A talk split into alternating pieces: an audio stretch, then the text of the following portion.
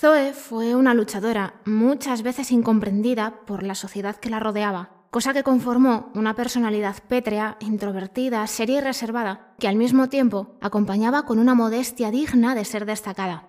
Los clientes habituales de su farmacia nunca supieron que les atendía la primera doctora en farmacia de España, y la familia solo se enteró cuando la vio alterada un día porque una revista publicó el nombre de otra compañera como la primera doctora española en farmacia por equivocación. Zoe necesitaba la soledad y la alegría acompañada de un gato perenne que mudaba cada vez que moría, pero que resucitaba con el inalterable nombre de Bobby. Los felinos compartieron sus secretos y el último se marchó después de Zoe en silencio, a pesar de dejar la herencia de un gran interrogante flotando en el ambiente. ¿Nació antes de tiempo esta mujer excepcional? Bienvenidos y bienvenidas a Aragón, historias y falordias.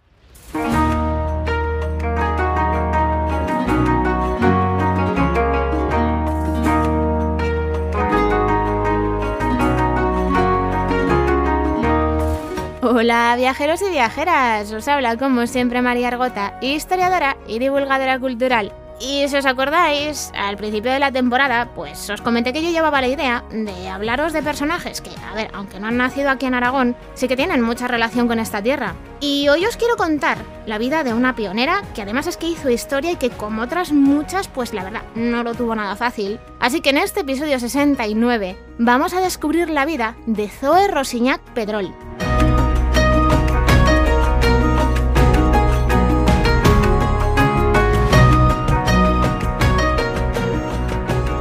Empezamos con la advertencia que os he ido dando en los últimos episodios. Si escucháis algo raro durante todo este capítulo, no son vuestros dispositivos, es mi ordenador, que el pobre cada día va peor. Me lo estoy intentando cambiar, pero ya sabéis cómo va esto de las cosas de palacio que van despacio. En algún momento me lo cambiaré, pero no os puedo decir cuándo, así que espero que se siga portando también como lo ha hecho últimamente y que aguante. Bueno, lo dicho, hoy vamos con uno de esos episodios donde la persona de la que os quiero hablar, pues no es aragonesa, pero sí que tuvo una relación bastante importante con Aragón. Ya lo hice en su día con el capítulo 58 sobre ese jefe de aduanas, pero también espía de la resistencia francesa, que es Salver Lelé, alias el rey de Canfranc. Y ahora os quiero traer a una mujer gracias a la que nuestra comunidad pues, puede presumir de algo que es único en España. Vosotros ir preparando los billetes de tren que yo voy poniendo en marcha la máquina del tiempo y antes de que se me olvide, nos vamos muy cerquita, nos vamos a la comunidad de al lado.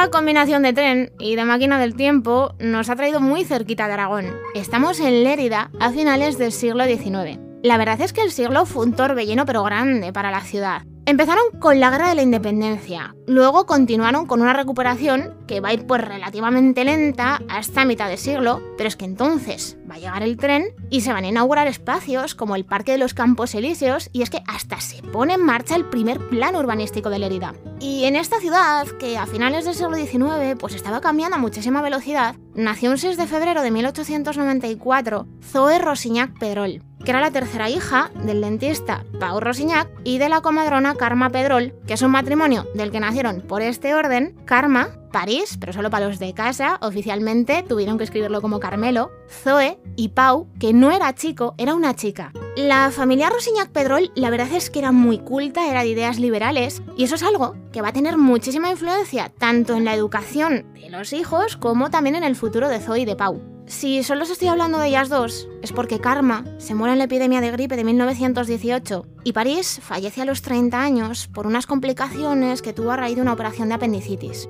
Después de terminar los estudios básicos, Zoe va a estudiar en el Instituto General y Técnico de Lérida, donde se va a sacar el bachillerato en 1913. Y puede que os suene que cuando os hablé de la cardióloga Martina Vescos, yo os comenté que ella también hizo su bachiller en el Instituto General y Técnico, pero de Zaragoza. Todo esto tiene que ver con un plan de estudios de segunda enseñanza por el que se va a establecer que cada capital de provincia tenía que tener uno de estos institutos, menos Madrid, que tenía dos. Por eso vais a ver que muchas personas de entre finales del siglo XIX y principios del XX van a estudiar en institutos como estos. Después de sacarse el bachillerato, en septiembre de 1913, Zoe se va a matricular en la Facultad de Farmacia de la Universidad de Barcelona, donde aguantará hasta el curso 1915-1916. Y me habéis escuchado perfectamente, aguantará porque es que todo tiene un límite. Pensad que estamos en 1913 y que, salvando algunos casos, hasta marzo de 1910, la mujer no va a poder entrar en las enseñanzas superiores. Cuando Zoe por fin consiguió acceder a la Universidad de Barcelona, pues la verdad es que no era muy normal ver mujeres en las aulas universitarias. En Barcelona va a demostrar que es una alumna brillantísima que aprobó casi todas las asignaturas o con sobresaliento con matrícula de honor. Y os digo casi todas, porque hubo una, que era análisis químico, en la que el catedrático que la daba pues no quiso aprobarla simplemente porque era mujer. Su camino a la universidad, pues hombre, fácil no fue, porque mientras el resto de los alumnos iban a clase con toda la normalidad del mundo, a Zoe y a sus otras dos compañeras las obligaban a sentarse separadas del resto de los demás porque eran mujeres. Pero es que además un catedrático las tenía que acompañar a casa a las tres porque decía la universidad que había que cuidar su integridad. Cuando ya Zoe ve que la asignatura de análisis químico no la iba a probar ni a tiros, pues es que no se lo pensó y al curso siguiente va a trasladar su matrícula hasta la Universidad Central de Madrid, que viene siendo la Complutense, y será allí donde se acabará sacando la licenciatura en farmacia en 1917 y encima con unas notazas. Pero es que su pasión por la farmacia era tan grande que es que no se va a contentar con sacarse la licenciatura simplemente y ya está. Que a ver, que eso es todo un logro después de las piedras que le pusieron en el camino.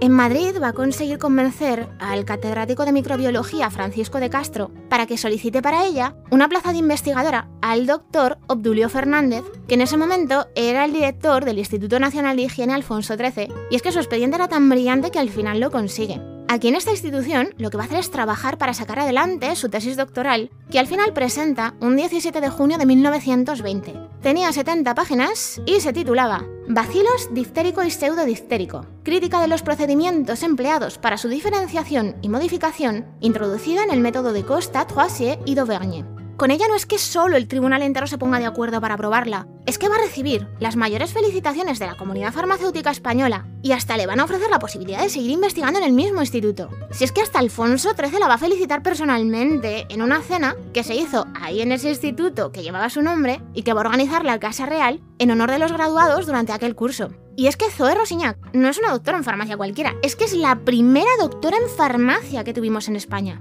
Antes que ella, siempre y cuando tuvieran el permiso del rey, algunas mujeres se van a poder licenciar en medicina y hasta doctorarse, pero eso sí, de ir a clase ni hablamos. Tenían que estudiar por su cuenta y si habían conseguido el permiso real, si no olvídate, se lo jugaban todo al presentarse a los exámenes finales. Antes que Zoe, María Dolores Martínez consigue ser la primera licenciada en farmacia de España en 1893 y de la misma manera, Elvira Moragas pudo haber sido la primera doctora en farmacia porque empezó su tesis doctoral en 1905 pero no la va a acabar porque se mete a monja carmelita. Zoe Rosiñac va a ser la primera mujer que se doctora en farmacia en España. Es que su logro fue tan importante que hasta apareció vestida con la ropa que llevan los doctores universitarios, ya sabéis, el birrete, la toga, todas esas historias, en la revista Blanco y Negro. También os quiero hablar un poquito ahora de Pau, que era la hermana pequeña de Zoe, porque también siguió sus pasos en la universidad. Ella lo que va a hacer es, en vez de farmacia, se mete a estudiar odontología como su padre, empezó en Barcelona y también acabó en Madrid. Después de las experiencias que las dos sufrieron durante el paso que tuvieron por las aulas universitarias y viendo el trato que le estaban dando a la mujer en aquella España de principios del siglo XX, las dos hermanas Rosignac van a acabar entrando a formar parte de los primeros movimientos feministas españoles. Mirad, el mismo año que se doctora en farmacia, Zoe va a ser elegida la primera secretaria de la Juventud Feminista de Madrid, que estaba presidida por alguien que supongo que habréis oído escuchar, que es Clara Campoamor. Para quienes no suene, ella fue la segunda mujer que se incorporó al Colegio de Abogados de Madrid después de otra grande que es Victoria Kent. La Juventud Feminista de Madrid tenía una relación muy muy estrecha con la Asociación Nacional de Mujeres Españolas, que fue la primera organización que se va a crear en defensa de los derechos de las mujeres en nuestro país. Pero es que Pau Rosiñac, por su lado, pues va a ser la primera presidenta de la Juventud Universitaria Femenina de Barcelona. Y aunque sí que es verdad que el camino de las dos hermanas pues fue más o menos el mismo durante un tiempo, al final se acabaron separando. Pau va a pasar por varias organizaciones femeninas hasta que al final emigra a Chile, que es donde va a morir, y en cambio, un viaje en tren va a darle un giro muy radical a la vida de Zoe.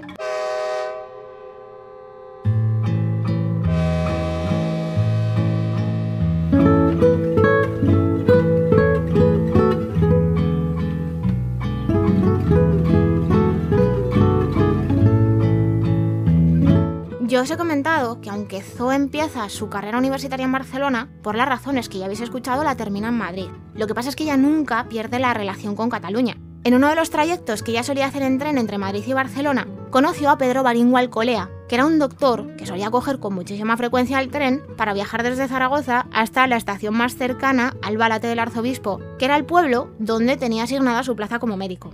Zoe y Pedro sí que es verdad que empezaron teniendo alguna conversación de estas que no llegas muy lejos, hasta que en uno de los viajes a él se le ocurrió hacerle una pregunta trampa a ella para ver si picaba, pero es que Zoe respondió correctamente y a raíz de eso pues empezaron un noviazgo por carta que pues hombre, no es que fuera excesivamente largo, pero sí que acabó en matrimonio y con Zoe dejando toda la vida que tenía para trasladarse hasta el Balate del Arzobispo donde tendrá dos hijos con Pedro. Pensad que después de estar años entre Madrid y Barcelona, que son dos ciudades muy grandes, que si con sus experimentos químicos, que si participando en los movimientos feministas, pues es que Albalate del arzobispo fue un cambio muy radical. Llegó a un pueblo donde la mayoría de los vecinos, pues lo primero, estaban en contra de que hubiese una mujer que trabajase en algo que no fuese ocuparse de la casa. Y más aún si tenéis en cuenta que ella tenía dos niños que en ese momento eran pequeños. Y que encima venía como farmacéutica a un sitio en el que la farmacia pues ya tenía su titular. Vamos, que es que se podía haber rendido y que se podría haber limitado a trabajar como ama de casa, pero no lo hizo. Simplemente va a tener mucha paciencia y va a esperar.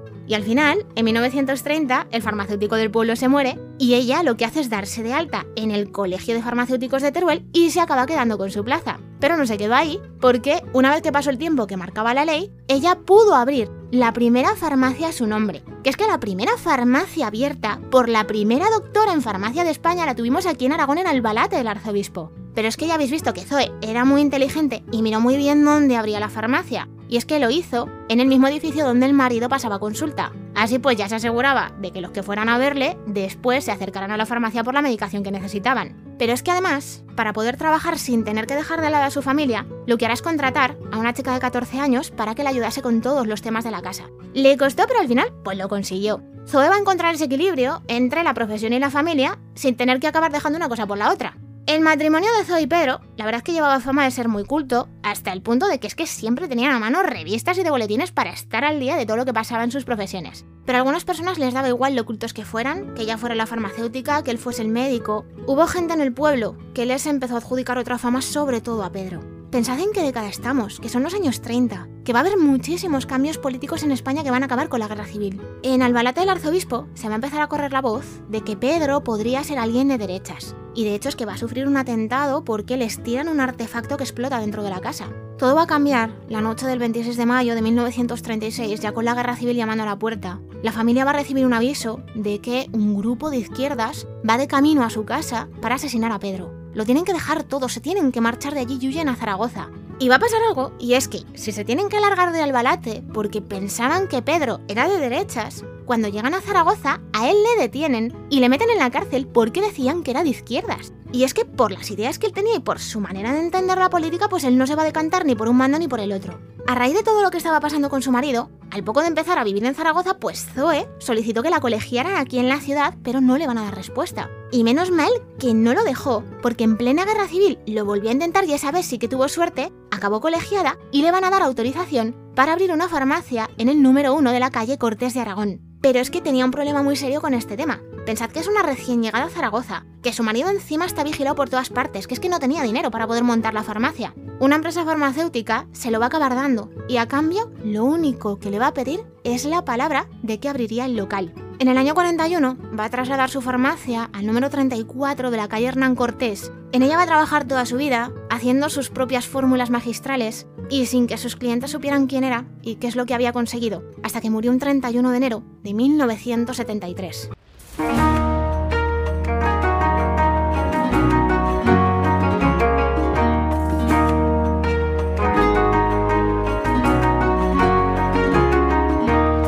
Y hasta aquí el episodio de hoy. Yo tenía muchísimas ganas de hablaros de Zoe Rosignac porque ya habéis visto que es una mujer muy importante, pero es que hay muchas personas que no saben que en Albalate del Arzobispo y en Zaragoza tuvimos las primeras farmacias abiertas por la primera doctora en farmacia de España. Zoe Rosignac llevaba fama de ser tan discreta que nadie en la familia se va a enterar de lo que había conseguido hasta que un día la vieron cabreadísima porque una publicación había nombrado a otra mujer como primera doctora española en farmacia y ella pues lógicamente se enfadó. Y a pesar de la importancia que tuvo de todo esto que habéis escuchado, aquí en Zaragoza, el único reconocimiento que he conseguido encontrar sobre ella es que dentro del grupo San Jorge, que es un grupo de casas que está por la zona de Duquesa Villahermosa, parece ser que hay una que lleva el nombre de Zoe Rosiñac. Y ya está, es que no hay nada más. Es que ya irá siendo hora de que esto cambie, ¿no? Bueno, lo voy a dejar porque es que me estoy encendiendo de verdad. Que os doy las gracias por estar ahí siempre escuchando otro episodio más y por estar tan sumamente pendientes de todo lo que voy subiendo a las redes sociales. Os tengo que decir que la cantidad de visualizaciones que han llegado a tener algunas de las últimas publicaciones que he hecho, pues bueno, es que me están dejando loquísima, pero de verdad. Ya sabéis que podéis encontrarme en consultas arroba aragón, o a través de Facebook, Twitter e Instagram. Volvemos a escucharnos en un par de semanas. Que paséis un día de leyenda.